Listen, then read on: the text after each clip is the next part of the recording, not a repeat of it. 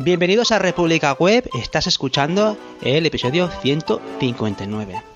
Eh, yo soy Javier Archini de javierarchini.com y eh, estoy aquí en Valencia acompañado de eh, mi amigo y colaborador Andros Fenellosa. ¿Cómo estás, Andros? Hola, yo soy Andros de Andros, de, de programadorwebvalencia.com. Y aquí estoy acompañándoos a vosotros, mi gran equipo, para hacer un nuevo episodio ahí con a saber qué. Muy bien, oye, enhorabuena por esos dos episodios de programación funcional que ya tienes ahí subidos, que han quedado súper bien. Enhorabuena también a los invitados que han hecho una participación fantástica, una grandísima introducción tanto a, a, Closure como a, a Elixir una... Oye, esperamos más episodios, ¿eh, Andros? Anímate a hacer más cosas. Uy, uy, uy, estoy en el, en el Ecuador. Quedan los tres episodios, vamos, que van a poner la guinda a la serie. Recomiendo a todo el mundo que se ponga ya a escucharlos. Van a descubrir una faceta de la programación que muchos desconocéis. Ahí lo dejo. Sí. Y ya un gran presentador también de, de, del podcast. No, estoy yo, estoy yo. y tenemos también a desde la cálida Salamanca tenemos a David Vaquero. ¿Cómo estás, David? Eh, aquí estamos a menos dos grados. ¿Qué tal? ¿Cómo estáis? Estupendo, ¿eh? Que, que, estabais antes que sí con la Rebequita, que sí tal. ¡Uy, que hace un frío aquí en Valencia! ¿Qué temperatura tienes? 10 grados, un frío, no sé si seremos capaces de poder soportarlo. Gracias, Javi, bien. Es que la paella no, no hierve a esta temperatura, por eso tenemos frío. ¿Cómo va todo, David? Bueno, pues la verdad es que bastante bien. Una semana un poquito movida con seis horas de formación diaria y luego trabajando por las tardes está... Puta madre, Javi, gracias por preguntar. Sí, estás muy liado, sí. Es que lo que tiene Aparte la gente buena, nota, ¿eh? que no para de trabajar. y tú también le estás metiendo caña y, bueno, recordad siempre que estamos grabando esto como una como una grabación también de vídeo para, para publicarlo en YouTube y eh, de eso se encarga el amigo David de hacer la edición, de la grabación y también tiene eh, participación en, un, otro podcast con nuestro amigo José Jiménez eh, relacionado con eh, la formación, de la formación de profesorado de tecnología eh, con buenos episodios. El último episodio estábamos comentando así encerrado con, con una invitada que, que, os contó muchas cosas muy interesantes, ¿no? Con lo que recomendamos el, el, podcast de David y de José, el de Formadores en Tiempos Revueltos. Buscarlo, que también está en el canal de curso de desarrollo de, de David en YouTube y también en formato podcast a través de la plataforma de podcasting. Y bueno, David, eh, querías comentar unas cuantas cosas, ¿no? Antes de empezar este episodio. Pues sí, eh, mira, quería comentarte Vamos a inaugurar la sección Noticias de República Web. Eh, vale. Entonces, simplemente comentar un par de cosillas. Eh, una es del evento que está organizando José Jiménez con ayuda de mucha otra gente, eh, que es el de 24H24L, que es un evento Ajá. de podcast eh, que se va a estrenar entre los días 12 de diciembre y 13 de diciembre es un evento que va a durar 24 horas, el 24H, y que son literalmente una hora de una hora de podcast para tratar 24 temas distintos que tienen que ver con, con los temas que, que, que, tienen que ver con, con lo de Linux, ¿vale?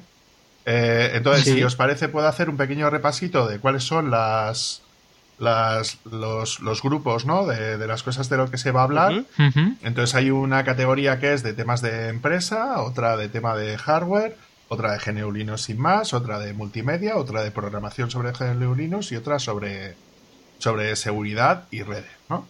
Eh, wow. Entonces, la verdad es que, bueno, está bastante bien porque se van a hacer sorteitos y cosas eh, que se van a sortear allí de, pues eso, de, por ejemplo, Slimbook también patrocina, hay algunos patrocinadores y tal. Yo apoyo humildemente con, con, unos cursitos online y tal que se van a sortear de temas de, de, de Docker para, para, WordPress y que uh -huh. creo que puede resultar in, interesante para la audiencia, pues eso de si no conocen el mundo de Linux o de ese tipo de cosas, la verdad es que se habla cosas tanto para gente que, pues eso, que, que es novatilla y cosas de ese estilo, como para temas avanzados de, de cómo utilizar Linux, pues yo que sé, en servidores o en VPNs o en temas de ese estilo que puede resultar muy interesante, ¿vale?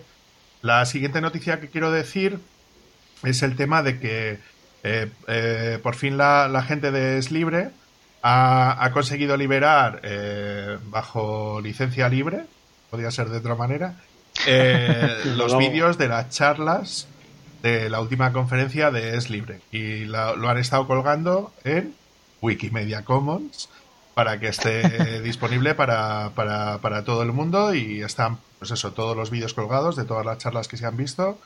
Y pues eso, si queréis echarles un vistacillo y no pudisteis asistir en, en su momento, pues que sepáis que, que, podéis asistir a ese tipo de cosas. Y luego ya la, última noticia que, quiero comentar es el tema de que se ha abierto ya el plazo de las propuestas de candidaturas de organización para el evento de Es Libre de, para el año que viene, para, para, el año 2021 o 2021, como queráis verlo, donde se pueden proponer eh, ciudades donde poder hacerlo, porque van a intentar hacerlo en formato doble, ¿no? En formato presencial más formato virtual. O sea que si uh -huh. os apetece organizar un evento de ese estilo, que sepáis que tenéis la opción de poder presentar vuestra candidatura para, para, para la organización de este evento, que como todo el mundo sabe, pues cualquiera puede puede o bien apoyar una candidatura y, poder participar o, poder presentar, pues eso, que una ciudad pueda organizar un, un, evento de ese estilo. O sea que si os interesa el tema de la tecnología libre y el tema del software libre, pues eso, que es una muy buena opción para, para, para poder participar y que es un evento que es muy interesante, ya lo dijimos el otro lado. Y aparte os recordamos que partió de una, de una iniciativa de, la última reunión que se hizo de la parte de organización, para que de una llamada a que la gente del tema del podcasting se pueda encargar de, de, pues de poder tener una sección específica dentro de este evento de Es Libre. O sea que si os veis con ganas de poder organizar esa parte, pues presentar una parte de, de candidatura. O si no os podéis meter, os dejaremos en las, en las notas del vídeo y del podcast el, el, grupo de Telegram para poder participar en, en temas de organización para el evento. O sea que ya sabéis, ahí tenéis ya la información. Pues fantástico, dejamos, como tú dices, todos esos enlaces en las notas del episodio. Y ahí queda, la verdad es que es una. Las dos son grandes iniciativas. La primera, por lo que atañe al, mundo este de la divulgación del software libre a través del mundo del podcasting, que, parece como que eh, nunca es poco. ¿eh? Esto es una es aquello. Nunca es, nunca es suficiente todo lo que se pueda aportar, porque grandes son los enemigos. Además, yo por mi yo, parte yo, tengo que decir. Yo últimamente estaba discutiendo con el crío de si el enemigo último es Microsoft o empieza a ser Google. Es, eh, ahí está más o menos la batalla, ¿eh? O sea que. Yo ahí tengo ya, sí, ya... a Google un poco ya enfilado de que, de que seguramente sí, sea el enemigo ya... más a batir, ¿eh? Yo he quitado ya el último ordenador que tenía con Windows, con lo que ya no. Esto ya soy Windows Free de, en, aquí en casa por lo menos. Windows Free. bueno amigos, empezamos este episodio, el 159, eh, que hemos eh, pensado en hacer algo relacionado ahora que estamos hacia ya hacia final de año. Es complicado hacer predicciones, ya hemos visto que cualquier predicción hoy en el mundo moderno es fácil que caiga en, en el error o en el fallo, con lo que hemos planteado, oye, vamos a hacer un episodio pensando en el futuro de la profesión del desarrollador web. Eh, no tanto, o también, como es inevitable, hacer mención a herramientas, pero hacia dónde va esto de, del futuro del, perfil del desarrollador web, ¿no? La gente que se dedica a hacer cosas en, en la web desde el punto de vista del desarrollo. Eh, yo lo he planteado, vosotros me habéis cogido el testigo, hemos hecho aquí como una especie de mini guion, hemos aportado entre los tres nuestros puntos de vista y la primera pregunta que lanzamos así en abierto, por supuesto todo el mundo que nos escucha pues, está invitado a colaborar con su opinión o con su visión de, de, hacia dónde va esto del mundo del desarrollo web. La primera pregunta que yo quería lanzaros es qué habilidades o competencias eh, tendrán más valor en el futuro de la profesión del desarrollo web. Venga, Andros, empieza. Ya está, ya me ha caído el marrón. Pues ya bueno. te ha caído el marrón. a ver, vamos a ver. Y a mí me cuesta ver mucho, mucho en el futuro. Por lo tanto, esta predicción eh, son de dos semanas. ¿Vale? Yo predigo que esto es lo que va a ocurrir dentro de dos semanas. en adelante, no lo sé. Bueno, a ver. Oye, pues yo... ya dos semanas en el mundo actual, ya es decir, ¿eh? Sí, porque Angular, ¿por qué versión va? David? 11. Bueno, dos semanas cae todavía para el sorteo de Navidad, ¿eh? Lo digo porque si eres capaz de determinar... No, no, no, me quedo el números... día anterior. vale, vale. Venga, ver, arranca. Yo lo primero que creo que lo que va a ocurrir aquí es que cada vez va a haber más utilización de herramientas de UI UX, como puede ser Adobe XD, Figma, Sketch, uh -huh. Pero no tanto uh, como un rol independiente, sino parte de lo que llamamos hoy en día un full stack. O sea que mi, mi primera predicción es que todo lo que pensamos que no forma parte del desarrollo web va a ser dentro de poco incluido eh, lo que sería un desarrollo de un profesional que sabe hacer backend, front, eh, diseño web, pues se le va a pedir que además sepa hacer flujos inteligentes, que sean cortos, que ayuden a un usuario a entender por dónde tiene que ir. Que básicamente que mm, un full stack va a ser aún más grande, más complejo de llegar a ser, si es que de verdad se puede llegar, porque ya sabemos que es un horizonte eh, muy difícil de alcanzar. No sé qué opináis vosotros. Dale, Javi. Bueno, yo lo veo que lo veo bastante en, consecuencia con. Yo también tenía apuntado algo parecido, no eso, pero sí en, consonancia con lo que es la, capacidad que tengan los proyectos eh, web eh, de, de, ser rentables o, de o de colmar las aspiraciones de los usuarios. Entonces, eso siempre tiene una relación directa con la experiencia que tengan los usuarios a la hora de, de, de utilizar las soluciones que hagamos. Eh, es inevitable que todo eso se profesionalice.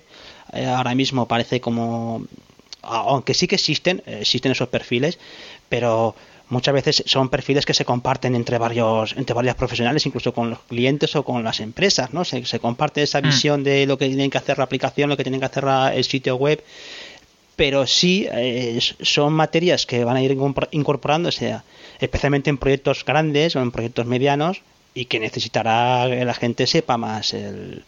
Yo ahora mismo, a nivel particular, soy bastante eh, ignorante de esas materias. Eh, tú que en tu estudio sí que tienes una persona más vinculada con ese tipo de tareas. La tenemos contratada únicamente mm. para estas tareas. Claro, y, ayuda mucho, entiendo, ser eh, o estar en, una, en un sitio donde tengas compañeros que, de los que puedas aprender también, porque yo hmm. siempre lo veo, pasa incluso con el aspecto gráfico, cuánto se aprende de la gente que de verdad tiene talento para y capacidad para generar eh, elementos gráficos y, que entienda también de diseño. Eh, son cosas que, oye, no, nadie se había aprendido.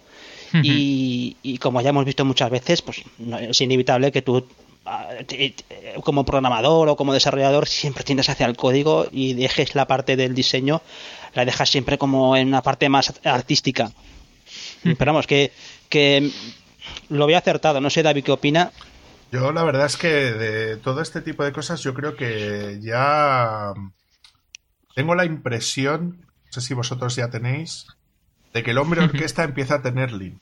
Es decir, eh, eso de un profesional que sea capaz de poder gestionar el backer y el frontend y que sea capaz de poder hacer el testing y que aparte sea capaz de desplegarlo y que aparte sea capaz de poder hacer una interfaz que sea usable y etc, etc, etc.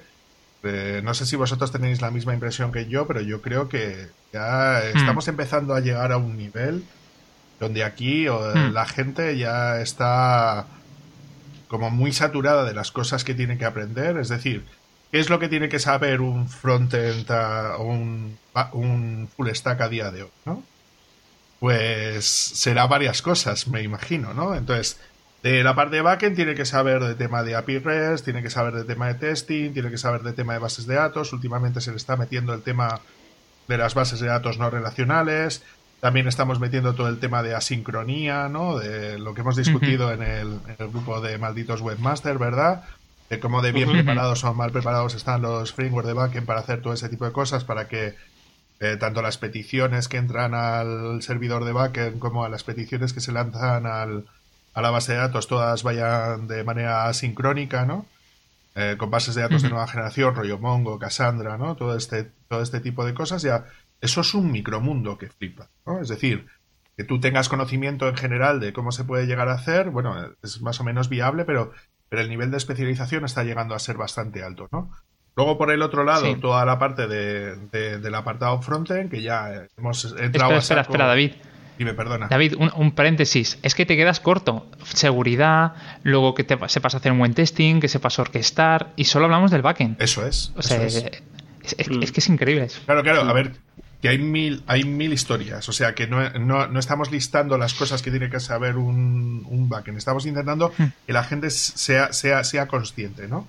Y luego, si pasamos a la mm. parte de, pues, de frontend, ya solamente el tema de componentes web, los, los temas de, de autenticación o auth, eh, JWT para el acceso a los APIs, más toda la parte del testing propio más de más de la parte frontend, que sería más la parte Selenium, BDD, sea, todo este tipo de, pues, de pruebas más de end, de end user, ¿no? De pruebas de aceptación de lo que es el producto, más, más todo el tema correspondiente de UX, más los temas de accesibilidad, más los temas de, de usabilidad, ¿no?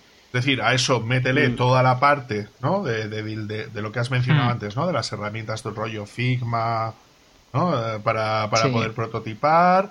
eh, y, y, al, y al fin y al cabo, te, te- otra vez, ¿no? Que Cómo se despliega eso con Docker, Kubernetes, todo Mm. este rollo, temas de CICD. O sea, que empezamos a, a, a- a pedir, ¿no? Como que la gente, yo, ¿eh? Yo es la predicción que yo hago respecto a lo que tú estabas comentando. Eh, y yo, esto de full stack, sabiéndolo todo, o sea, es ciencia ficción. O sea, esto no se puede pedir. Es decir, eh, tenemos que ser conscientes de que si tú vas a hacer un determinado proyecto y lo vas a solicitar a un a un autónomo, ¿no? Como suele ser más nuestro caso, ¿no? De que nos piden hacer temas de ese estilo. Tú en tu caso con el estudio dispones de más gente, ¿no? Entonces puedes empezar a Mm, dividir sí. las tareas a la hora de hacer temas de ese estilo. Entonces tenemos que ser conscientes de que una, una única persona tiene sus, tiene sus limitaciones. Entonces tenemos que empezar Sí, a- pero- a, a dividir eso, porque si no, es imposible que una persona sepa hacértelo todo, ¿no? Es lo que intento decir, Andrew. Aún así, David, yo ya me doy cuenta de que aquí eh, en el estudio somos orquesta cada uno, somos hombre orquesta, porque tenemos por un lado una chica que hace diseño web, pero que además sabe hacer diseño gráfico, que además sabe hacer aplicaciones para ellos, luego otro chico que sabe manejar Python, que además hace backend, que además se, se vuelve bien con Vue Quiero decir que hay tantas tecnologías que si quiere- eres pequeño y quieres solamente sobrevivir, Claro. Al final tienes que tener una mentalidad o un equipo con una mentalidad muy parecida eh, a lo que seríamos nosotros, a lo que sería una persona curiosa que no deja de aprender. Sí. Y en el estudio, Andros, ¿qué herramientas utilizáis de UX? Eh, El tema este de Figma, Vale, ¿o qué utilizas? utilizamos Adobe XD y estamos mirando XD, si... XD, XD.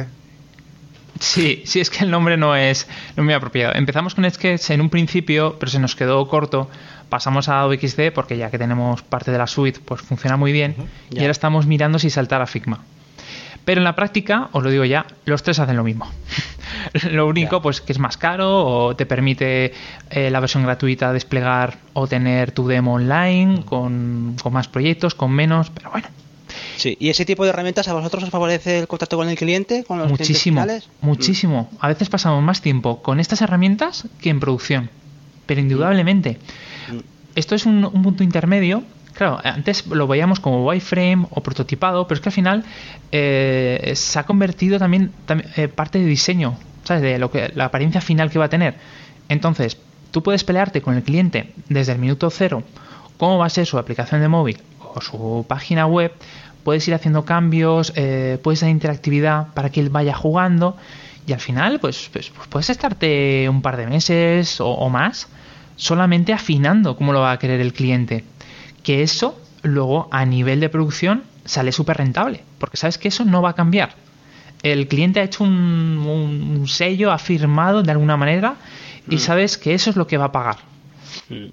Y además que hace el proyecto, eh, en cierta forma también hace el proyecto suyo, no es. Sí. Yo creo que también es importante que la gente se involucre en su, en sus eh, soluciones, proyectos, páginas, aplicaciones, porque también genera una vinculación que de otra forma muchas veces se ve como que bueno, esto me lo lleva alguien o esto lo, lo encargué, pero no me, no me digas cómo funciona porque no tengo ni idea. También que le coge más gusto a la o más cariño a la se involucra más en pocas palabras, se involucra más con el proyecto. No, sí, además es una barrera entre el cliente y los desarrolladores. Claro, no deben estar en contacto, no tiene sentido. Eh, sabes que hasta ahí va a llegar el cliente. Ah, luego se desarrolla, ya está. ¿Sabes? Antes, no sé si recordáis, pero eh, tenías que jugar con Photoshop, que si eh, te lo podía editar, que si en mitad del proceso luego no se había tenido en cuenta X detalles. Vamos, era una catástrofe. Este es el- el- la muralla china perfecta. Sí, Vamos, yo que a ese estas herramientas de- uno más, que es Invisio. Hmm. No sé si Oh, trabajado muy con grande, él. sí.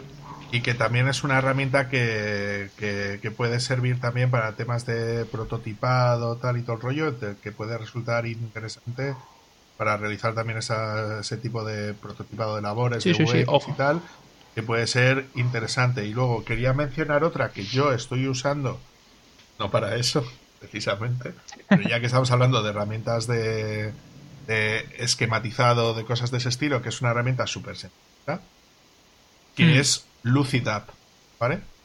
Que es la Sí, has comentado alguna vez, sí. Charts, Sí. que es una de las herramientas que estoy utilizando yo ahora para... Últimamente me están cargando a hacer, redactar ofertas para presentarse a concursos. Y, y todos los esquemas y todo eso estoy haciéndolo entre, entre Figma y como, de- como herramientas para crear estos estos elementos visuales ¿no? que se puedan llegar luego a presentar para hacer para Hmm. hacer temas de ese estilo que está bastante guay pues porque te permite prácticamente hacer casi lo que te gana Mm. o sea que en ese sentido ese Pues tipo de aquí tenemos- está muy bien.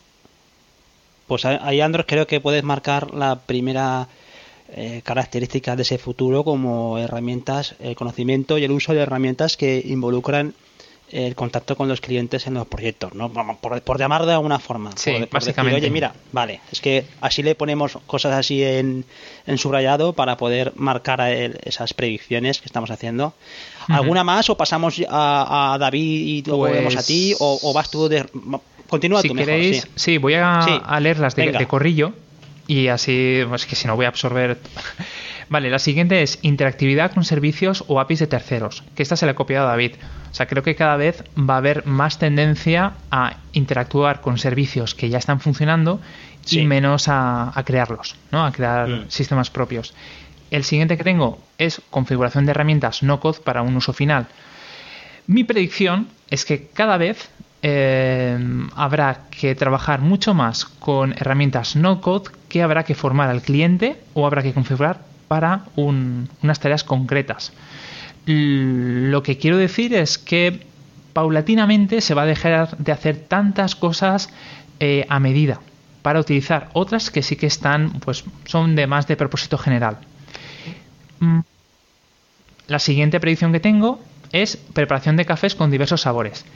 Eso quiero decir de que nos va a tocar pasar más tiempo leyendo documentación que picando código o haciendo tareas. Y me diréis, pero Andros, eso yo ya lo hago. Sí, pero creo que va a ser aún más. Va, si os ponéis a leer la documentación de Amazon, AWS, ya sabéis a, a lo que me refiero.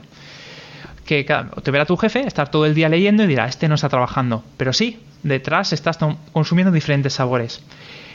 Em, la penúltima que tengo es explo- explotación de becarios. O sea, creo que si continuando. uy, uy, uy, esa, esa, esa, esa. a ver, Sí, ver, sí, sí, sí. Esta tiene su miga. Eso siguiendo lo que ha dicho antes David, Ay. de que tiene sus límites el full stack, lo creo realmente. Entonces, lo que yo creo que va a ocurrir, sobre todo en medianas empresas e inferiores, es Pero que. eso, perdona, Andro, ¿no es el Dime. presente ya? Eso no es el presente ya. Sí, sí, sí. sí que lo es. O va a ir a más todavía. ¿no? Man, Siempre por hay- supuesto. Lo que va a ocurrir, o mi predicción es que va a haber un gurú. Va a haber una persona que sepa mucho del tema. Y alrededor suyo va a haber becarios o juniors o mids, como lo quieres Puedes llamar. llamarlo Padawan Capa- si quieres y así Padawan, queda también. hardcore, ¿sabes? Como, hola, voy a explotar. ¿Veis todos los becarios que vais a entrar a trabajar en SAPS? Pues os, os vais a enterar. Todos estos becarios algún día serán tuyos. Pues lo que va a ocurrir es básicamente eso, de que habrá una persona que ma- eh, maneje un- unos temas concretos y otros serán como los súbditos, serán como los, los pequeños yodas que irán detrás. Y Vaya. ya lo último, antes de que me ataquéis con vuestros cuchillos por la espalda, es, eh, creo que va a haber una, una época donde vamos a empezar a modernizar sitios hechos con constructores visuales de ciertos CMS que se están empezando a quedar anticuados. Y no doy nombres. Mm.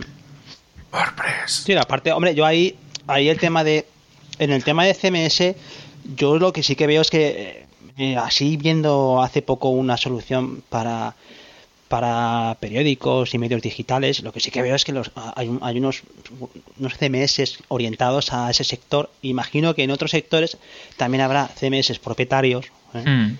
eh, que, que están especializados en un área determinada o en una industria determinada. O sea que, que también yo veo eso, que muchas veces pensamos que los CMS son los, los CMS que conocemos así de, de código abierto, pero luego es verdad que hay una cantidad de CMS brutales y que van dirigidos también a eso, ¿no? A mejorar eh, los aspectos necesarios para esa industria en particular. Por ejemplo, en, el medio de los medios de los periódicos digitales y todo esto, pues integrar eh, publicidad, suscripciones, todo ese tipo de cosas que, que son necesarias en esa industria, no tanto en otras. Digamos que, que el mundo del CMS es que es tan grande, ahí hay que pensarlo de esa forma. que tenemos que decir, es que es muy grande, pero bueno. Y tan peligroso y tan caduco ¿Caduco? ¿Por qué caduco? Pero bueno, yo creo que son buenas predicciones. Sí, porque al final esa tecnología, si tú no la mantienes, eso va cayendo. Hmm. Sí, no, y aparte que va, lógicamente van progresando y van cambiando de proveedores, lo que es una... Hmm. Supongo que siempre en, en, un vertical determinado siempre hay uno que domina la cuota de mercado y luego que, es lo natural ¿no? en este tipo de, cosas, que, las, que el software que más, mejor funciona se coma gran parte del mercado, ¿no? que se haga más grande. Incluso hoy en día que compran, grandes empresas compran ese software, que hace poco comentábamos lo de Salesforce, que quería comprar Slack, otras que son super compras que dices es que el grande se hace más grande todavía porque compra al casi que es gigante ya son inmensos. Pero sí que es cierto que, la, que, que, yo por apuntar a, eh, en este comentario apuntaría precisamente eso como una de las cuestiones así del futuro es que las grandes corporaciones son cada vez más grandes y que tú, tú explicabas que, que, va a haber más conexión con APIs, que va a haber una especie de, economía de las APIs, es verdad, porque va a, haber, más servicios que engloban una cantidad de datos enormes ahí a los que tú te vas a enchufar. No vas a recrear todo eso y vas a vivir un poco de, de esas de esas fuentes de datos que te van dando esa información. Vamos, yo creo que sí, el conocimiento de cómo conectarse a eso va a ser fundamental. Vale, voy si Venga, David, te toca. A ver, yo he apuntado cuatro, cuatro, cuatro cositas aquí, ¿vale? Una, ¿qué, aporta más valor? ¿Vale? Una de las cosas que resulta muy complicado de encontrar dentro de las empresas a, eh, a la hora de poder obtener un empleo, ¿no? a darle este enfoque también, es el tema de que muchas veces la persona que entra a trabajar dentro de un equipo desconoce la arquitectura necesaria para poder realizar los despliegues para esa solución. Es decir, al estar compartimentado, eh, o al menos en el mundo profesional de consultoras, que es donde yo me suelo mover normalmente, ya sabéis, entonces el, problema que tienes es que normalmente tú estás acostumbrado a trabajar de una determinada manera, donde a lo mejor eso a ti te lo tienen resuelto, ¿vale? Y el tema de arquitectura es un tema súper importante. Entonces, muchas de las cosas de gente que sale de la carrera, o incluso, eh, sobre todo, gente que sale de los módulos, que le falta esa parte de, de arquitectura, tanto arquitectura de sistemas como arquitectura de software, ¿vale?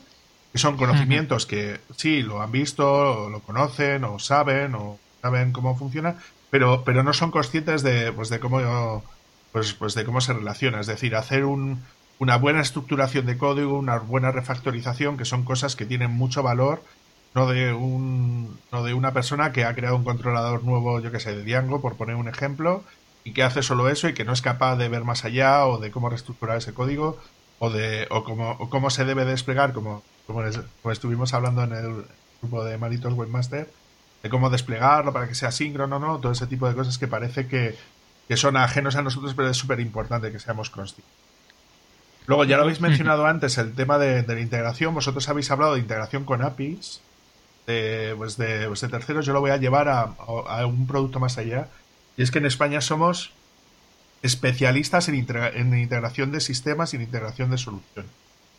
Es decir, aquí no, somos de crear productos. No es, no, no es algo que solamos hacer es decir, ¿cuál es el CMS español que ha salido en el último año? Mm, paso palabra. Claro, a eso me refiero. Entonces, claro, claro, es que, es que estoy hablando de eso. Es decir, ¿cuál es la última biblioteca de acceso a base de datos que se ha liberado en España? Ninguna, ¿no? nosotros no somos de hacer pro.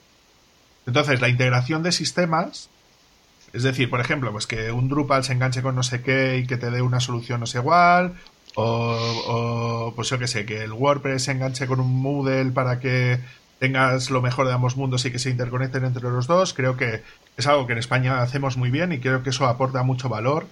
Porque si no tendrías que hacer un desarrollo específico para Drupal, un desarrollo específico para WordPress, ¿no?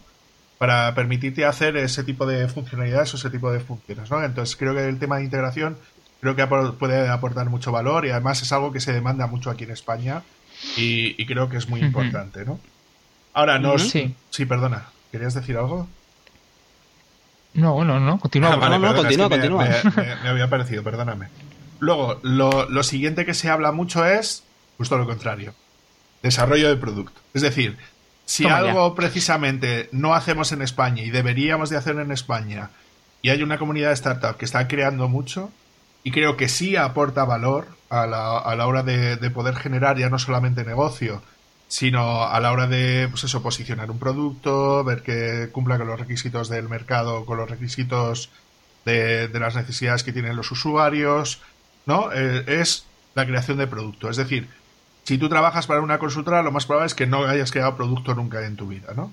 Entonces, los mm. ritmos son distintos, es otra manera distinta de, pues, pues de funcionar y creo que es muy importante también tener ese grado de experiencia. Entonces, si tú trabajas para una consultora, raro es que crees producto. O sea, tú no creas producto, vas a hacer integración. Mm. Entonces creo que puedes aportar mucho valor con esa experiencia, ¿no? A la hora de desarrollar ese producto para que puede ser para una empresa específica, ¿no? Entonces creo que es muy importante que, que, que, se sepa o que hayas trabajado en algo que sea mucho más ágil a la hora de hacer las cosas. Creo que es muy interesante. Y luego ya creo que el cuarto punto que sí aporta valor es una de las cosas que están hablando sobre todo en las, en las consultoras, sobre todo en las consultoras grandes, porque empiezan a tener un problema grave de eh, conservación y atracción de equipos y de talento. Es decir, ¿por qué pudiendo trabajar, y más en plena pandemia, ¿vale? Cuando todo el mundo está todo el mundo está trabajando desde, desde España, trabajando para Madrid, para Barcelona, para Bilbao, para Sevilla, para Valencia, ¿no? Es decir, ¿por qué tú en vez de estar trabajando, teletrabajando para una empresa en España, ¿por qué no teletrabajas para una empresa de fuera y ganas dos veces más? ¿No? Hmm. ¿Qué, es, ¿Qué es lo que quiero decir? ¿no? Creo que la parte importante o la parte más interesante dentro de todo esto y es que si tú eres capaz de hacer ese tipo de cosas, tú como organización es muy importante que seas capaz de retener ese talento.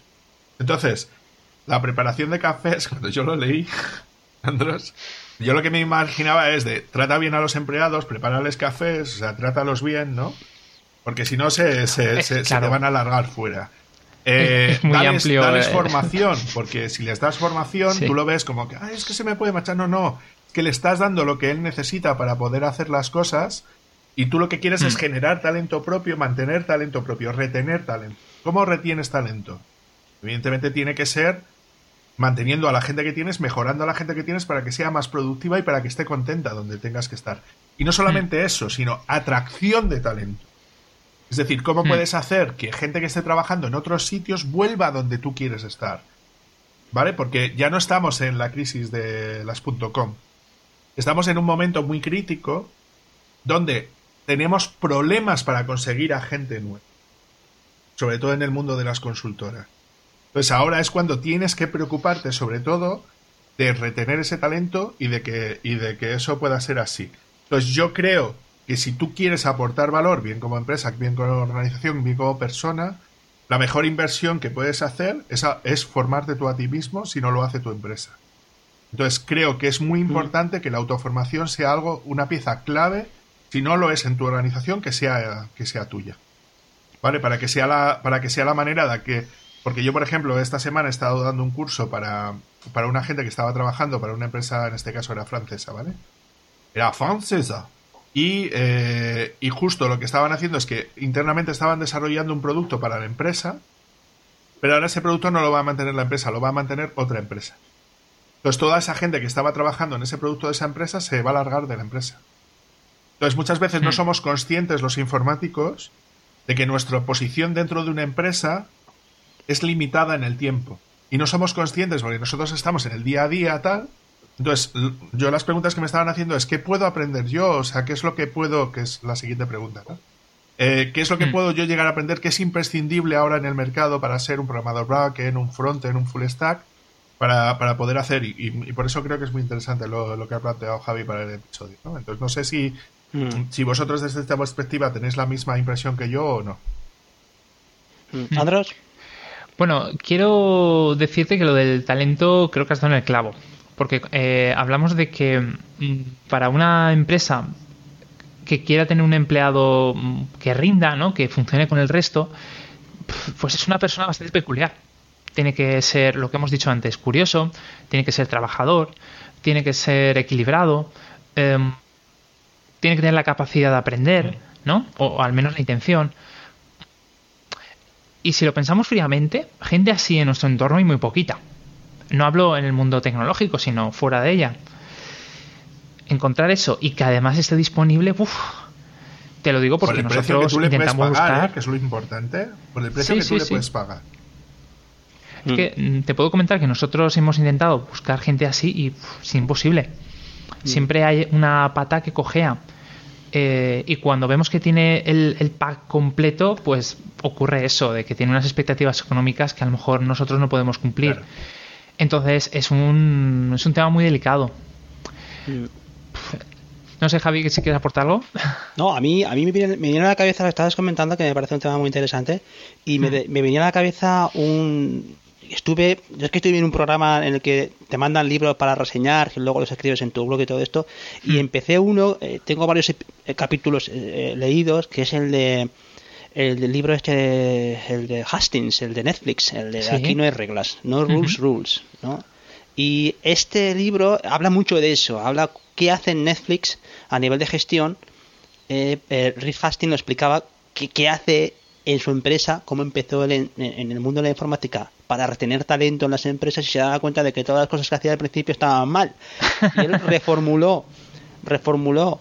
Ya sabéis cómo pasan estas cosas. Cuando uno tiene éxito, pues la gente parece como que, uy, este tío tiene éxito, todo lo que diga es sagrado, mm. ¿no? Pero eh, es un libro que, que habla mucho de eso, de cómo en una empresa como Netflix, que es vamos a decir que es la creme de la creme en, el mundo este de, los medios y de la tecnología, cómo hace para retener, retener, talento y atraer talento. Y es un libro que yo recomiendo si alguien está interesado en este tipo de cosas, porque habla, rompe muchos mitos con respecto, por ejemplo, al salario, con respecto al ambiente de trabajo.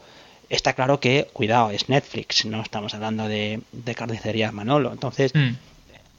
pero que me ha gustado mucho que introduzca David ese tema porque me ha recordado mucho a ese libro y se extraen muchas cosas interesantes y te quedas muy sorprendido de, oye, mira, pues cosas como que cuanto más independencia das a la gente y cuanto más valor le das a las cosas que hace la gente en la empresa, eso se multiplica por 10. O sea, que no tratemos a la gente como niños, sino que seamos profesionales y que trabajemos todos juntos como profesionales. esa es la, por así decirlo, la, filosofía Netflix con respecto a, cómo atraer talento. Y si alguien hay que pagarle una montona de dinero por irse de la empresa porque, aunque sea muy bueno, pero no, no encaja, se le paga. O sea, que, y todo el mundo lo sabe, se ve que lo firma cuando entra. O sea que ese libro está súper bien. O sea, eh, no, lo, no lo he reseñado todavía. Me van a quitar mm. el título ese de reseñador, pero está francamente bien. Y oye, eh, la verdad es que me gusta esta primera pregunta porque estamos hablando de competencias y estamos hablando de, cosas de alto nivel, ¿no? ¿no? No, tanto de tecnologías que ahora podemos introducir alguna, pero yo aquí tenía apuntada en mi, en mi parte alguna ya creo que como lo habéis dicho vosotros, especialmente David, la primera que tenía apuntado con el tema de sistemas y capas y todo esto, bueno, eso ya está dicho yo me gustaría apuntar, ahora que está tan de moda, el tema de, eh, las competencias que mucha gente, eh, nosotros como trabajadores virtuales, digitales eh, o como queramos llamarlo, hemos ido avanzadilla en el mundo del trabajo en remoto.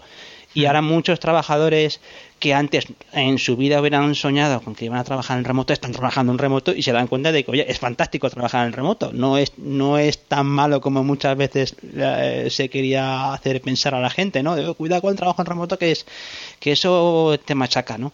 Y eh, una de las cosas que estamos viendo, ya no tanto por el tema del coronavirus, sino por, por la tendencia natural de la eh, economía y de la forma de trabajar es que ver un trabajo cada vez en remoto, cada vez más distribuido, o sea que va a ser más fácil que la gente eh, trabaje en diferentes partes con diferentes personas y que eso se acople con lo que va a ser un trabajo eh, no tanto eh, que lo haces en teletrabajo, sino porque también está trabajando en común con más gente y aquí lo mismo, nosotros como desarrolladores o gente que hace cosas con código, pues está también acostumbrado a, herramientas como, como Git.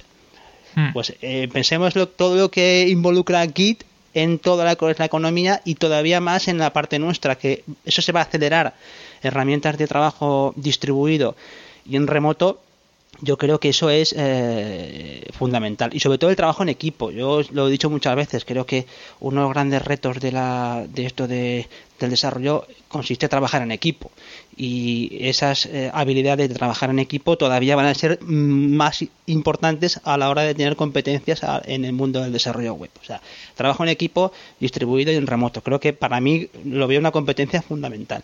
Luego la otra que he apuntado aquí es un poco en línea con la anterior, es eh, el, trabajo, eh, o sea, la comunicación, la capacidad de comunicación con los demás. Cuando tú trabajas en remoto y en distribuido, yo lo veo mucho. De, Oye, mira, la gente que es capaz de, de, ser sintético y comunicar bien las cosas que quiere, como las quiere, pues oye, es más productiva. Y en un mundo en el que eh, no solamente es qué bien codifico, sino como, como tú decías antes, como documento, como cómo paso la pelota al, que viene por detrás, o cómo le paso esto al cliente, o sea, que todo eso es muy importante, cuando que es una competencia que veo fundamental. Y es que no deja de ser una habilidad que vale para cualquier persona, pero oye, también en el mundo del desarrollo, documentación, capacidad de comunicación, dejar las cosas claras, todo eso es importantísimo. Y eh, ya termino con esta, que yo creo que hay mucho que cortar. Eh, y va muy en línea con las anteriores. ¿eh? Fijaros, es eh, una cosa que también es una gran habilidad de, cualquier trabajador, es la capacidad de adaptación. Hemos visto cómo en poco tiempo te piden cosas, eh, hay cambios, esa flexibilidad creo que también va a ser muy importante a la hora de, lo que se demande, tanto a nivel de un autónomo como, como trabajo en empresa. Es decir, aquí tienes que ser flexible. O sea, aquí la gente que entra pensando en que él es un tío que va a dedicarse a una tía que se va a dedicar solamente a hacer cosas de front, que se equivoque, porque yo creo que una de las tendencias que hemos visto claramente es como las capas del trabajo de desarrollo web cada vez eh, tenemos que ser un poquito todo el mundo un poco más full stack o tender hacia eso. O, en tu capa de front tocar eh, más cosas de back y el que sea de back pues también tener eh, una idea de cómo se visualiza eso en pantalla con lo que yo creo que por ahí van a ir un poco los tiros. Creo que no es una cuestión del año 2021 ni del año 2022, es una cuestión de siempre. Lo que pasa que pues son tendencias que se consolidan, ¿no? O son habilidades que tienen por fuerza que estar ahí. Claro, ahí es donde yo veo la diferencia, Javi, entre pues esta perspectiva y, mi perspectiva, ¿no? Es decir, ahí es donde se nota la diferencia clara cuando tú tienes un equipo eh, de suficiente volumen de gente como para poder suplir las carencias que puedan tener eh, las distintas personas, ¿no? Entonces, por ejemplo, mm. yo en los proyectos en los que he estado participando desde verano para acá, los roles están súper bien marcados. Es decir, no hay... O sea, hay un analista funcional, hay un desarrollador backend, hay un frontend, hay un maquetador, hay un no sé qué. Es decir, creo que, mm. que la perspectiva que vosotros tenéis es muy efectiva para, pequeña consultora, para el autónomo, para hacer cosas de ese estilo, donde, donde era lo que decíamos antes, ¿no? no solo, o sea, y ya uno solo tiene que ser un hombre orquesta, y ya Andros ya estaba diciendo de que incluso en una consultora pequeña tenía que haber varios hombres orquesta, ¿no? varias mujeres orquesta a la hora de hacer las cosas. Exacto. Eso cuando ya alcanzas cierto nivel dentro de una consultora, ¿no? O a nivel de desarrollo tecnológico, esos perfiles están claramente definidos. Es decir, yo lo que veo es que la diferencia principal de trabajar de una pequeña consultora a una gran consultora es que son perfiles hiperespecializados, ¿no? Es decir, si tú eres un especialista y eres un arquitecto de software, por mucha por mucho conocimiento que tengas sobre tal, pero si no eres especialista en Java, o no eres un especialista en Drupal, o no eres un especialista en .NET, ¿sabes? No vas a conseguir ese puesto. Porque el grado de especialización que se requiere trabajando en una, en una consultora es altísimo, ¿no? Es decir, en, en, comparación.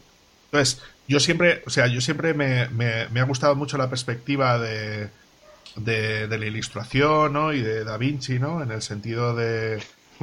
claro, claro, de saber de todo, hacer de muy todo programador.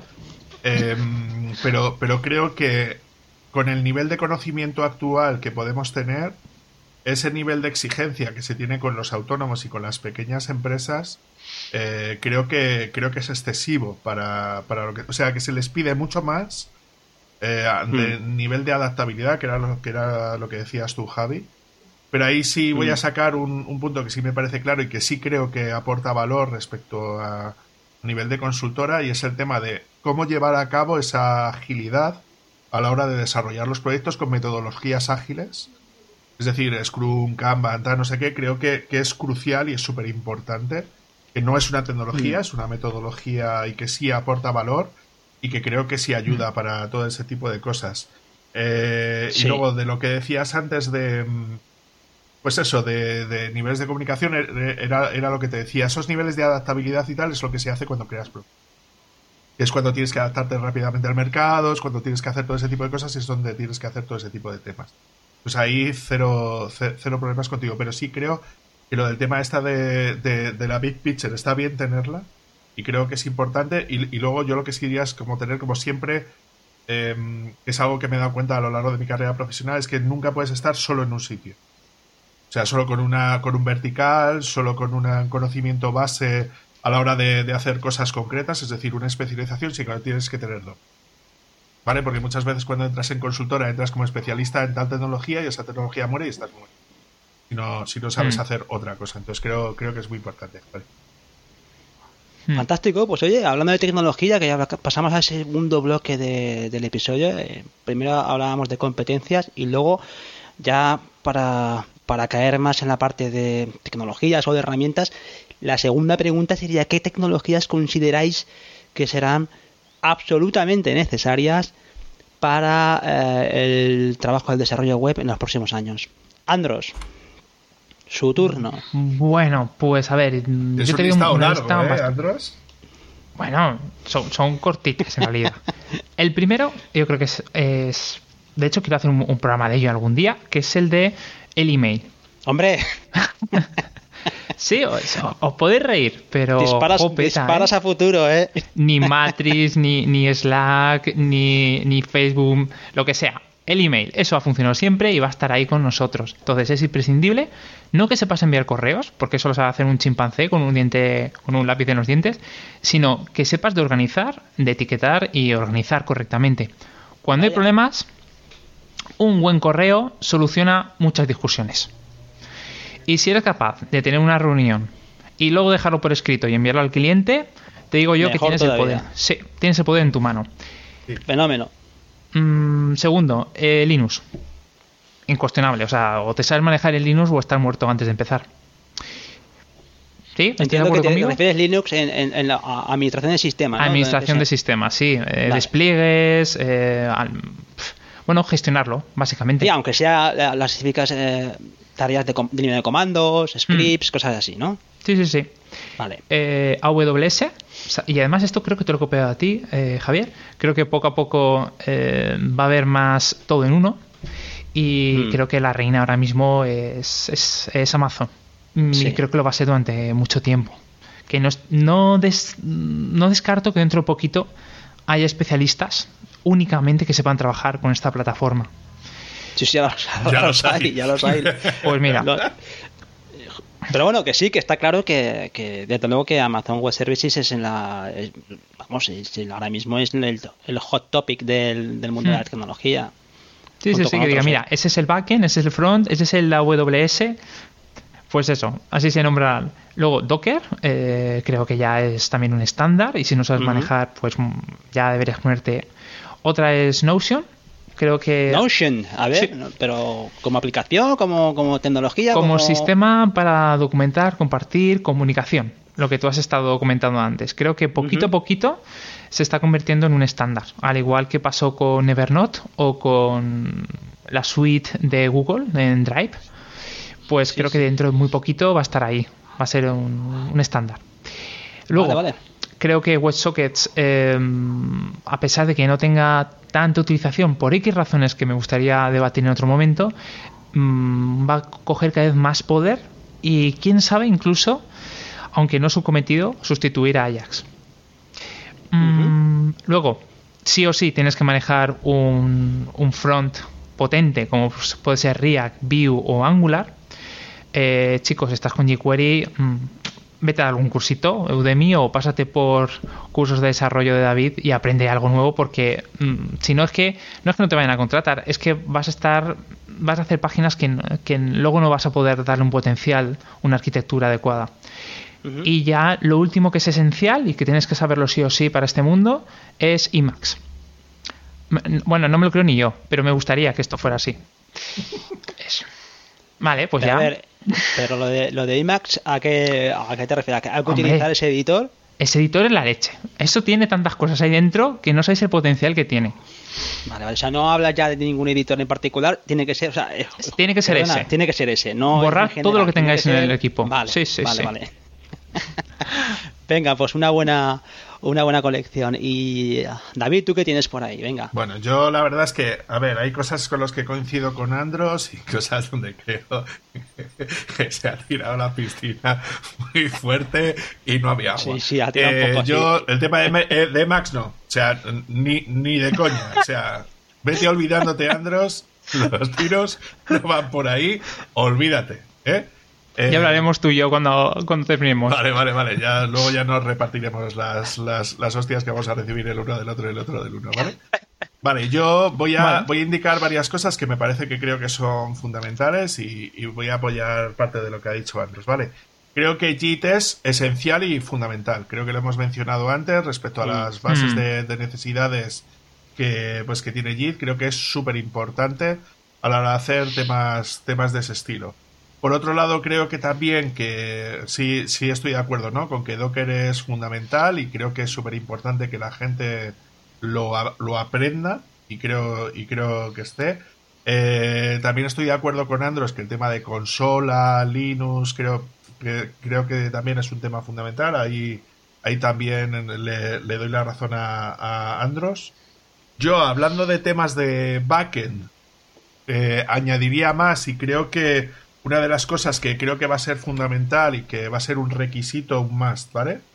A la hora de, de poder utilizar este tipo de cosas va a ser Swagger. Es decir, creo que Swagger, Ujú.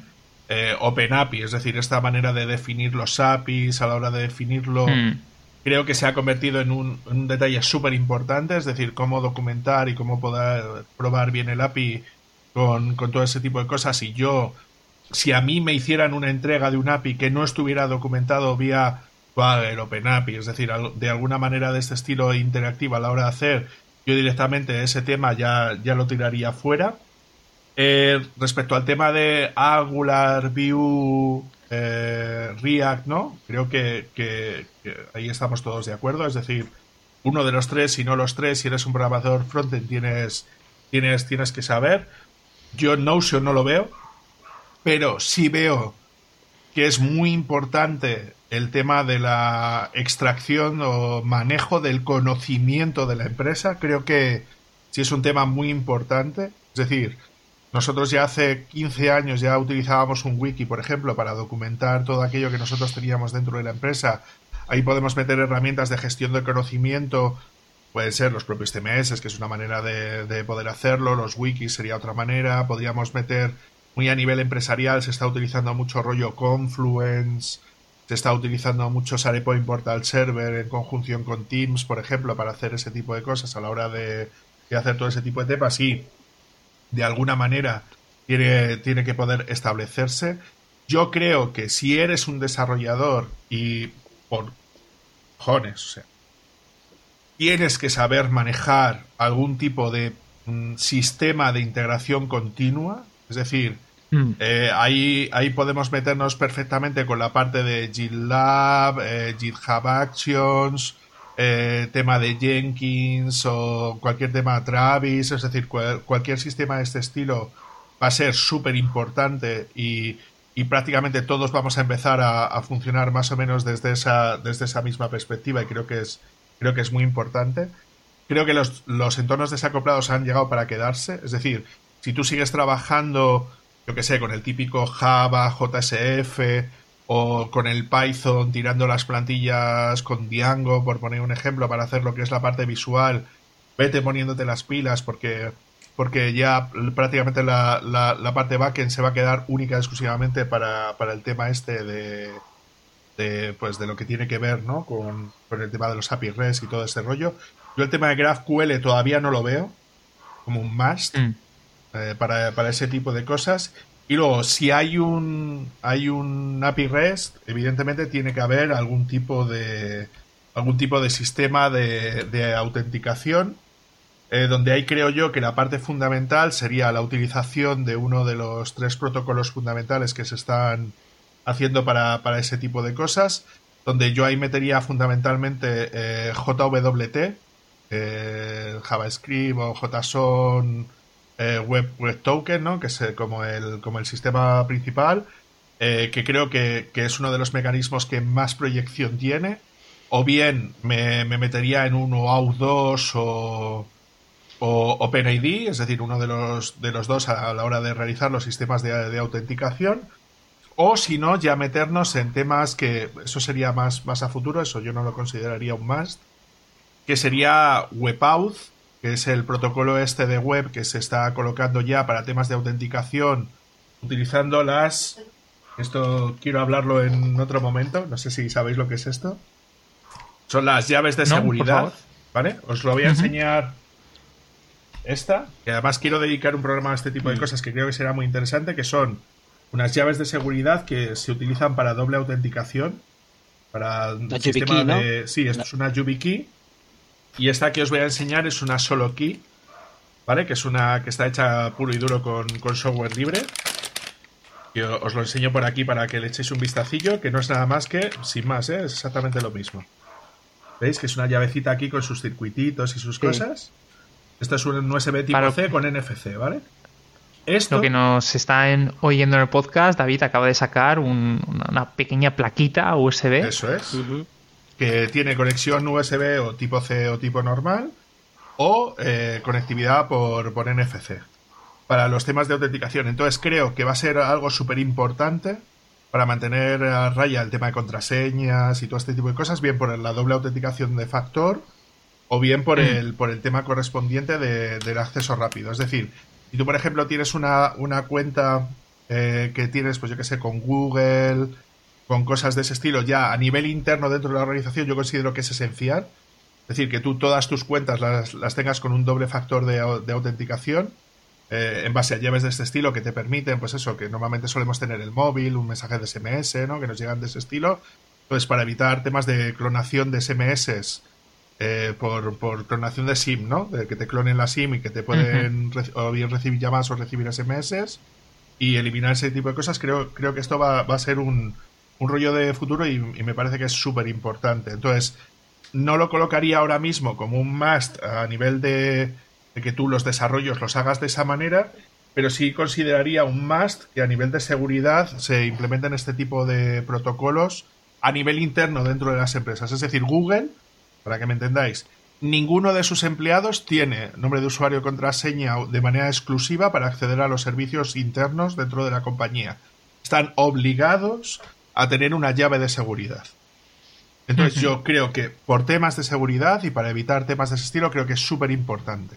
Y luego que esto aplicado a tecnologías web, pues por ejemplo el típico foro, la tienda donde vas a comprar o temas de ese estilo, disponer de una herramienta de ese estilo para autenticarte en vez de una contraseña, va a ser tremendamente más seguro que hacerlo de cualquier otra manera. ¿Vale? Para evitar temas de robos de tarjeta y temas de ese estilo, creo que es fundamental, ¿no? Que viene a sustituir algo así a los autenticadores estos, como el autenticador de Google que tenemos en el móvil, ¿sabes? O los autenticadores estos de Blizzard que se tenía para el acceso a la cuenta de Blizzard, ¿no? El Blizzard Authenticator. Mm. Que vienen a sustituir ese proceso, eso es. Y, y, yo para mí creo, a nivel interno es un más y yo creo que va a ser una tendencia de, pues de futuro bastante clara. ¿no?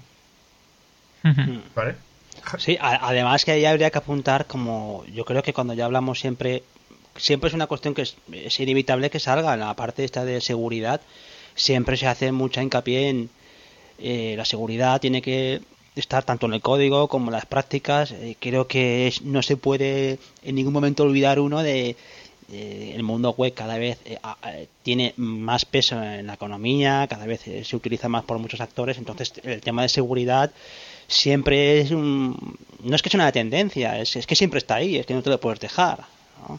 Yo creo que también a la hora de hablar de... lo veo porque lo he apuntado, lo, ha comentado así de, de soslayo el, tema del testing. Yo creo que también todo lo que son herramientas de testing es, es otra de las cosas que vemos que están afianzándose, vamos, año tras año y que cada vez más gente está obligado a utilizar. Ya no tanto que también, sino metodologías de, de TDD o, o ese estilo, ¿no? Que, es habitual en el desarrollo de software, pero sí, eh, oye, has utilizado algún tipo de herramienta de testeo para que la aplicación, eso es importantísimo mm. también. Sí, por eso si te das cuenta, Javi, lo mencionaba en la parte de CICD.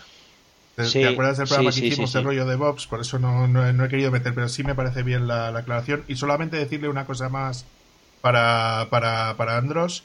O sea, yo, por ejemplo, el tema del WebSocket veo que está bien, pero yo no lo consideraría más. Es más, ya hay un protocolo sustituto para WebSocket eh, propuesto por parte de la W3C que es el se llama Web Protocol, donde es un sustituto claro para, para tema de WebSocket para resolver problemas que tiene WebSocket que se pueden resolver de, de, otra manera. Sí, perdona Javi, que te había cortado. No, no, nada, ya simplemente era si por pasar yo a, comentar lo que yo considero como, como en esta parte de tecnologías, ya yo creo que habéis apuntado mucho para mí, o sea, no, es que yo siente cátedra ni mucho menos, ojalá pudiera, no sí que lo haces, Javi, sí que lo haces. Pero yo lo que sí que veo es, como tú comentabas antes con Amazon Web Services, que ya no solamente Amazon Web Services, todo relacionado con el cloud. Hmm. Yo en su momento cuando hicimos un, hicimos un episodio muy similar a este hace creo que sin un año o dos, y, todo lo que es el cloud no es no hay que ser ningún experto para ver, dónde estamos. Estamos ante una, unas empresas de, cloud que están cogiendo una Amazon y, también Google, por supuesto, también eh, Microsoft también eh, están eh, integrando soluciones enormes que lo tienen todo y que como desarrolladores web tienes que estar al día de qué pasa, qué se cuece en todo eso. sí que es verdad que cada una de esas herramientas al final tienes que especializarte en algo porque es, que es inabordable el mundo este de mm. Amazon o el mundo de, Azure o, de o, del Cloud Platform de Google. ¿no? es inabordable para un perfil, ya tienes que estar especializado en algo, pero no es menos cierto que, que como desarrolladores web eh, tienes que estar ahí tanto a la hora de tener tus proyectos o, saber gestionarlos. Tú decías antes el tema de Linux, también coincido en que el mundo Linux en, el mundo del servidor es fundamental. Y el que no esté en estas cosas como desarrollador web va a tener que por lo menos coger un pequeño manual de administración Linux y saber las cuestiones básicas, porque va a tener que meter mucha comando, mucha, mucho terminal. A falta de que, te den soluciones no code, como hablábamos antes, o soluciones de no admin, no admin para, para acceder por interfaz gráfica y solucionar muchas cosas. Yo, o sea que es, es una carrera tremenda. Yo hace poco, como anécdota, veía antes un, hace unas tres o cuatro semanas, Amazon metió en su división más sencilla, que es Lightsail, para el tema de VPS, ya permite hacer contenedores dentro del iSail, con lo que dices, ostras, hmm. es que estos tíos, es que ya el mundo de Docker, los contenedores es una cosa que es... Es otro más, Javi, sí. Que es, sí, es, otro más, es, consustancial ya el desarrollo web, es una cosa que dices, no, antes no te lo podías te lo podías salvar como que, oye, mira, me, hace falta esto, pero es que ahora el desarrollador web, todo el mundo, todo lo que está relacionado con, con, con contenedores y todo esto es que es fundamental, o sea que es el punto crítico, yo creo que para los este año y para el que viene, ¿eh? o sea, mm. fundamental. Y lo que sí que tenía que apuntado, porque me parecía difícil empezar a hablar de diferentes cosas, prefiero apuntar aquí frameworks.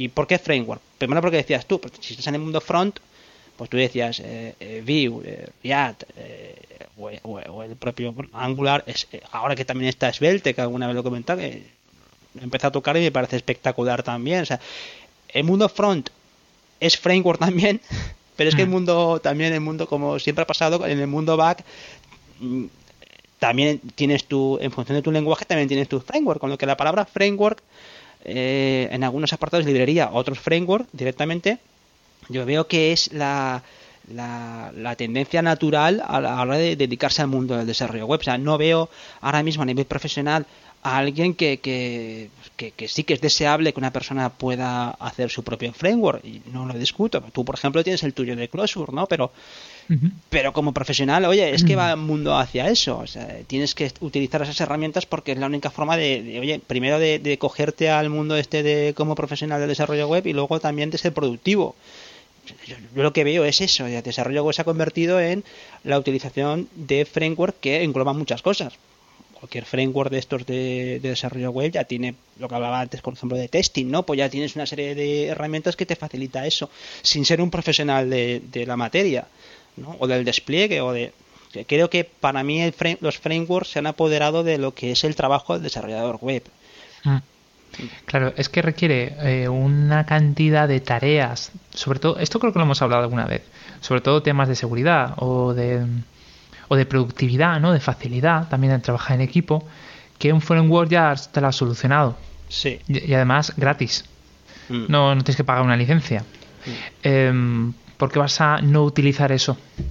Mm. Es que es inevitable, porque fíjate que cuando cuando eh, uno empezaba en el, en el mundo este del desarrollo web, por lo menos en el tema de, vamos a decir, más diseño web, ¿de acuerdo? No tanto programación, sino el diseño. Pues, bueno, pues uno cogía sus, sus, herramientas con su HTML, su CSS, un poquito de JavaScript, boom, ya se saltaba ya. Pero es que ahora una persona que aterriza esto o una persona que quiere evolucionar mm, tiene que ver a, a esos frameworks como la herramienta de su trabajo.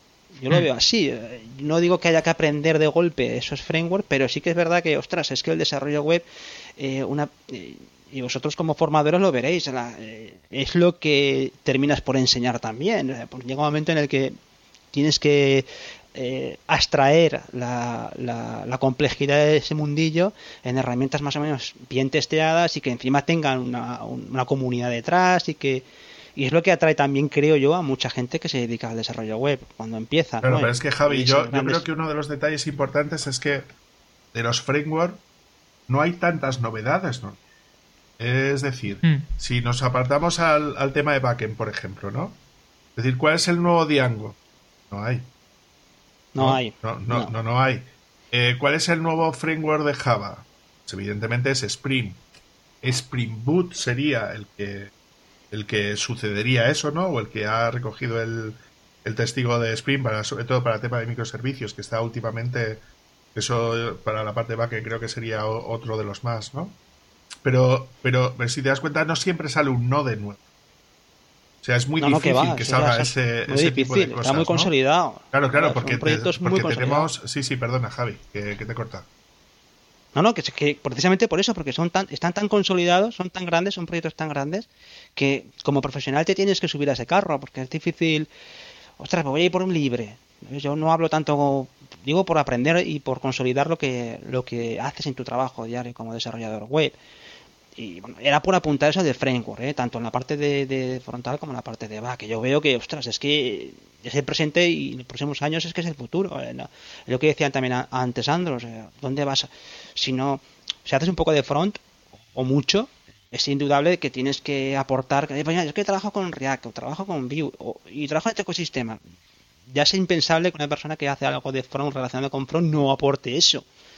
Y luego ya, pues bueno, si uno tiene más conocimiento de JavaScript y de, y de bajo nivel de JavaScript, pues encantada la vida, ¿no? Pero siempre terminas por dedicarte a ese tipo de, framework. Por eso quería, más allá de hablar de, de lo que muchas veces ya sabemos, por, mm. por ejemplo, el tema de, es evidente que todo relacionado con, con, con, el machine learning y todo esto, pues es, evidente que eso no descubres nada, es, es, una realidad pura y dura.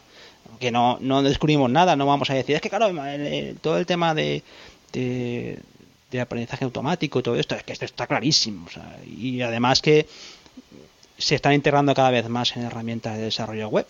Yo no sé, podríamos hablar en otro episodio de cómo van cambiando las cosas con respecto al mundo este del desarrollo web y, las habilidades que tienes que tener como más allá del desarrollo web, porque es verdad que llega un momento en el que el software también se automatiza, ¿eh?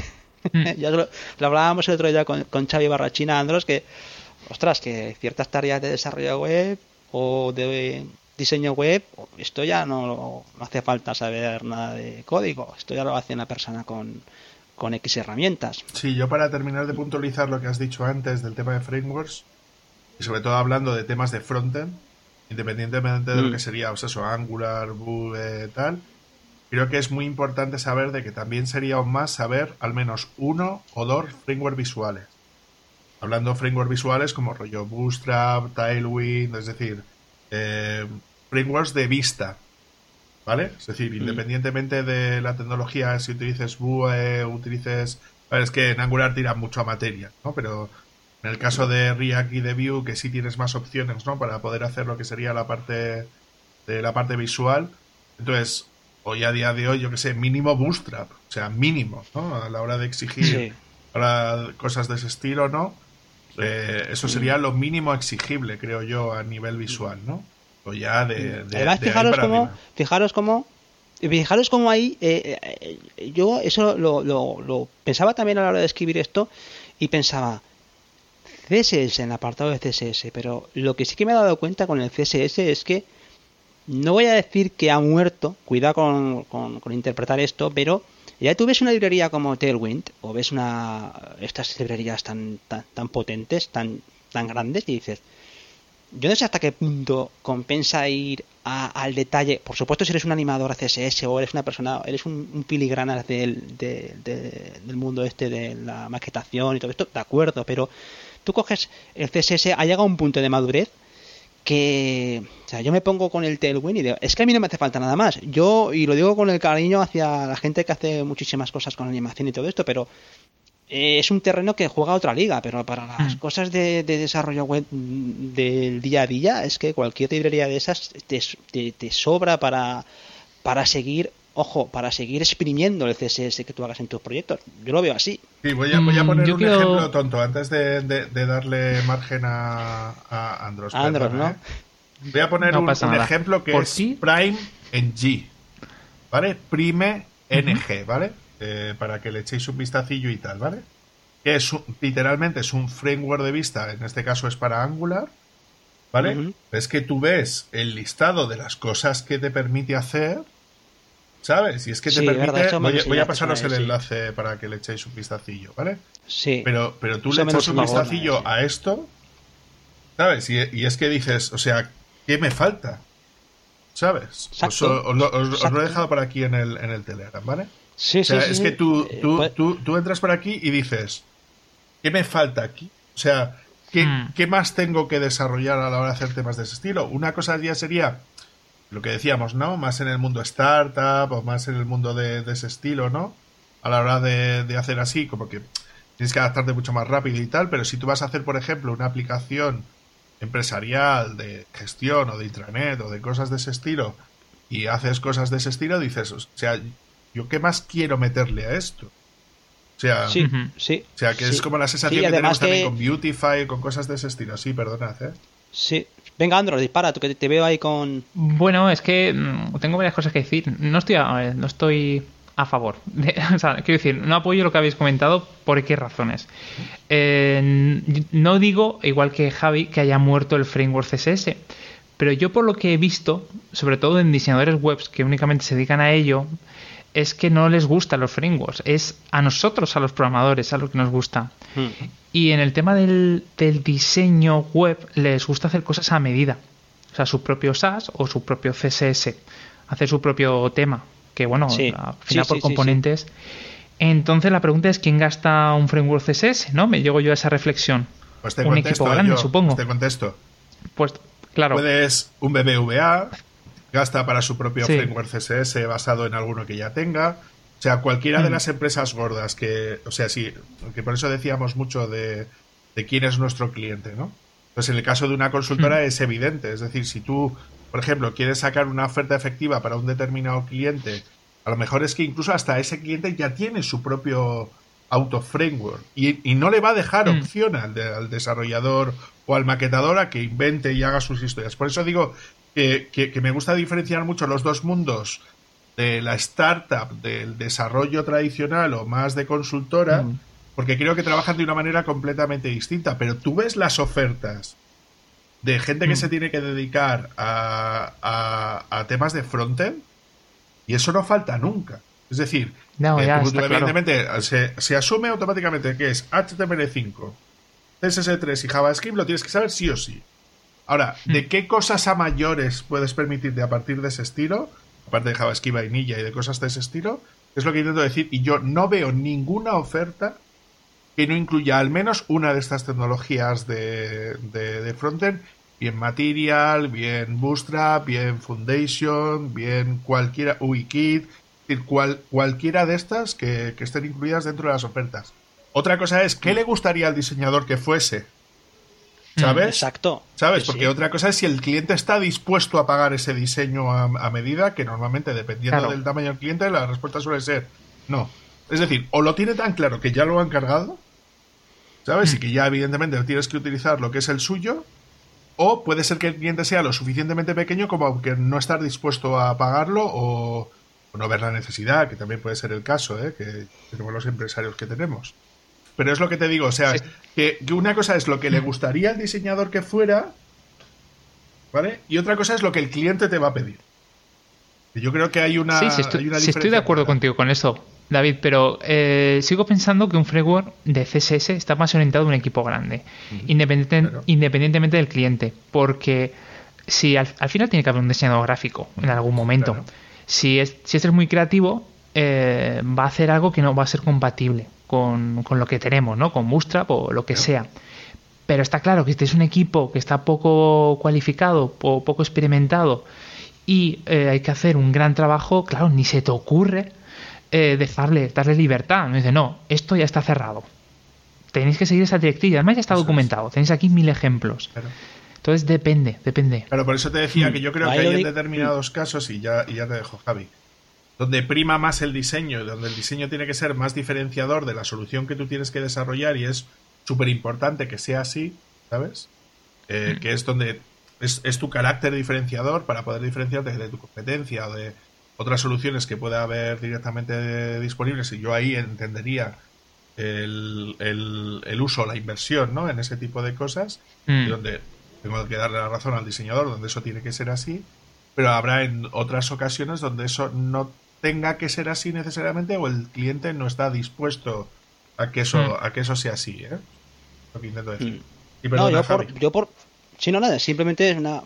yo creo que hemos tratado estas cuestiones en, algunos episodios y yo, por, por finalizar, eh, por lo menos mi, mi opinión con respecto al tema del CSS es que yo, y dando mi opinión personal, yo no tengo el hambre que tenía antes por el CSS. que yo veía antes el CSS y lo veía como mucho más posibilidades. Pero, entenderme, yo ahora veo que eh, teniendo en nuestra disposición, eh, con los navegadores soportando muy bien Flex, Grid, animaciones si tú coges una librería como Tailwind y te lo da de forma eh, con utilidades y te lo da de mm. forma tan bien planteado, también testeado, ojo, yo no digo que eso te limite a la hora de, oye, mira, yo tengo que aprender esto, por supuesto, pero yo veo el hambre como, como, profesional y, mi hambre de conocimiento se ha derivado más hacia cosas como más relacionadas con el tema del backend que con el tema del front. Eh, descartando las, eh, eh, cosas como Vue, como React, eh, por supuesto, que eso ya entraríamos en otra liga, pero desde el punto de vista del CSS yo digo que haya muerto, pero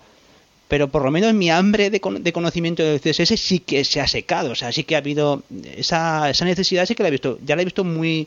Y, entenderme, yo veo ahora esas herramientas y digo, lo tengo todo aquí, y lo digo mm. así abierto. Yo es que lo tengo todo. O sea, no, a mí no me hace falta nada más como, como, profesional para dar un producto terminado que la gente lo valore y lo quiera comprar. Porque es que mis, mis soluciones no hace falta que tengan más historia. Entiendo que haya diseños. Si tú eres una gran empresa, eres un Netflix, entiendo que Netflix tenga que utilizar eh, un CSS espectacular y, eso con JavaScript, animaciones, por supuesto, pero para los proyectos que muchas veces tenemos entre manos, yo me veo en esa situación. Mi interés profesional ha ido hacia otras cosas, como hablábamos antes del cloud, de, de, Linux, de, de, backend en PHP, si es en, incluso hace poco pues también miraba cosas de, Django y miraba también cosas de, Rails y cosas de usted. Pues me voy más hacia eso que hacia eh, el estar exprimiendo el CSS porque veo que eso, oye, mira, se ha coronado ahí con ese tipo de herramientas y no lo digo que no haya más camino, pero es mi percepción profesional. Y eso es lo que yo,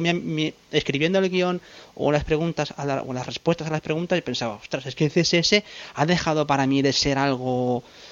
Eh, como que tengo que mirar otro manual de CSS. O sea, lo mm. veo, ya tengo bastante CSS. Es como decir, mira, ya sé bastante de la revolución francesa, no quiero saber nada más. ¿Sabes? Es así. Sí, es que también el CSS ha alcanzado una perfección. Mm. Eh, no hay esa necesidad de antes, ¿no? De, que necesitamos un framework que nos dé ese plus. Ya con el estándar se puede hacer exacto, todo. Exacto, o sea, para qué yo veo que el desarrollo web va más hacia, hacia todo lo que implica código puro y duro. Pero hay otras cosas que están más resueltas. Es que están más resueltas. Había, hubo una época dorada del CSS que coincidió con el tema de eh, la, web la web móvil, eh, el responsive design. Eso sí que tuvo una época un poco dorada, ¿no? Es el tema de los radios, de los Sí, exacto. Del, grid, De, Flex, creo, creo que ha sido putas revoluciones. a mí ya no se me ocurre que se puede hacer CSS. Es que dice, puede incorporar cosas que antes hacías con JavaScript, por supuesto, animaciones, eso está clarísimo y, seguramente sea más óptimo a la hora de, que el navegador lo renderice. Pero seamos serios, yo creo que como desarrolladores web estamos más eh, eh, estamos más seducidos por todo lo que es el cloud, el despliegue, eh, el trabajo en equipo, eh, ahora, por ejemplo, también con el tema este de, oye, mira, voy a hacer una, una web estática, la voy a desplegar con, hmm. con, una herramienta de despliegue, ¿sabes? Que es, lo que yo creo que la mayoría de la gente que nos dedicamos a esto nos pica, ¿sabes? Es mi sensación y lo veo que, ostras, hay, hay cosas que...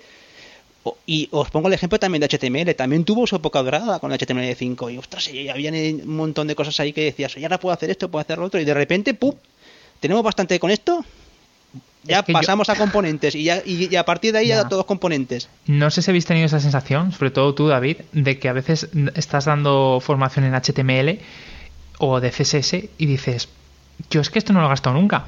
O sea, está esa posibilidad, pero... Sí, en mi caso, a ver, eso depende ya de la formación y tal. O sea, como el mayor problema que solemos tener en formación son las horas, eh, entonces lo que sueles hacer es priorizar pues tú lo que haces es mm. priorizar las horas de HTML, de CSS y vas como, como súper al grano, ¿no? Eh, mm. Entonces, a mí sí, sí me ha pasado eso, ¿no? De, que, de que de dejar cosas por dar pendientes por, porque no te da tiempo, cosas así. Eh, para el tema de las formaciones para el empleo de temas de certificados de profesionalidad, no tengo esa sensación tampoco, creo yo, ¿eh? Porque también vamos como un poco más al ramo, ¿no? Y como que intento rellenar cosas como pues eso, en vez de dar solamente HTML, HTML, CSS, JavaScript, pues igual le meto, yo qué sé, le meto Vue, o le meto, para el tema de framework visual, mm. le, meto Bootstrap, o le meto tal, es decir, pero yo no tengo la sensación dentro de las formaciones, que igual son cosas que nos tenemos que replantear de qué dar y qué no dar, ¿no? Dentro de las formaciones para que mm. las horas que tenemos. Eso es, mira, eso sería interesante de, debatir. Sí.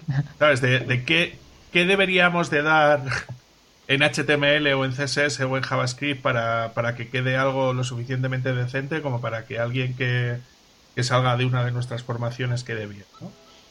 Eh, pero, pues queda para otro episodio, creo que, yo, yo, yo, no tengo esa sensación ¿eh? de, que estoy dando algo que creo que ellos no van a usar.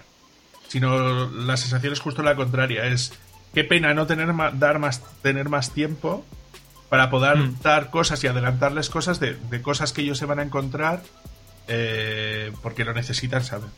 la mm. sensación es justo la contraria.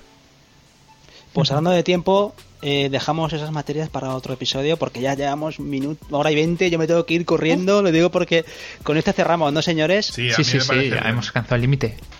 Vale, pues eh, lo que sí que comento es que cualquier persona, nosotros hemos hecho aquí una, visión muy particular, pero cualquier persona que quiera dar su, su opinión o, su experiencia o visión con respecto a este, a este tema, tenemos nuestro, nuestra página web, nuestros, canales sociales y que ahí os esperamos para animar la conversación. ¿Mm?